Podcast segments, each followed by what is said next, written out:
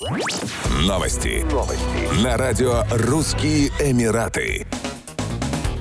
Две баллистические ракеты, запущенные в сторону Абу-Даби, были перехвачены и уничтожены местной системой ПВО в ночь на 24 января 2022 года, сообщили в Министерстве обороны Объединенных Арабских Эмиратов. Остатки ракет упали в пустыне недалеко от столицы. Пострадавших в результате атаки нет. Министерство заявило, что ракеты были запущены йеменской повстанческой группировкой хуситов. В Министерстве обороны ОАЭ заявили, что готовы противостоять любым угрозам и принимают все необходимые меры для защиты государства от нападений. Отмечается, что инцидент не повлиял на работу международного аэропорта Абу-Даби. Между тремя часами 45 минутами и 5 часами 10 минутами рейсы не отправлялись. Ранним утром до 9 часов все 17 рейсов вылетели по расписанию. Атаки произошли всего через несколько часов после того, как группа стран Лиги арабских государств провела встречу в Каире с целью призвать США объявить хуситов террористической группировкой.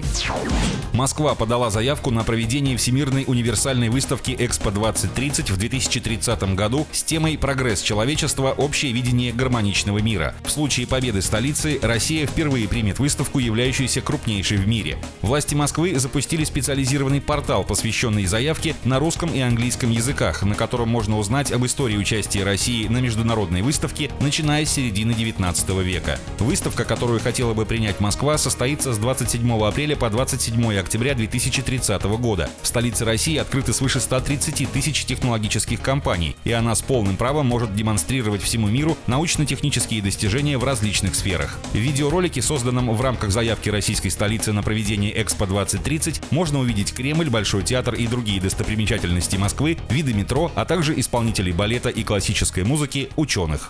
Еще больше новостей читайте на сайте RussianEmirates.com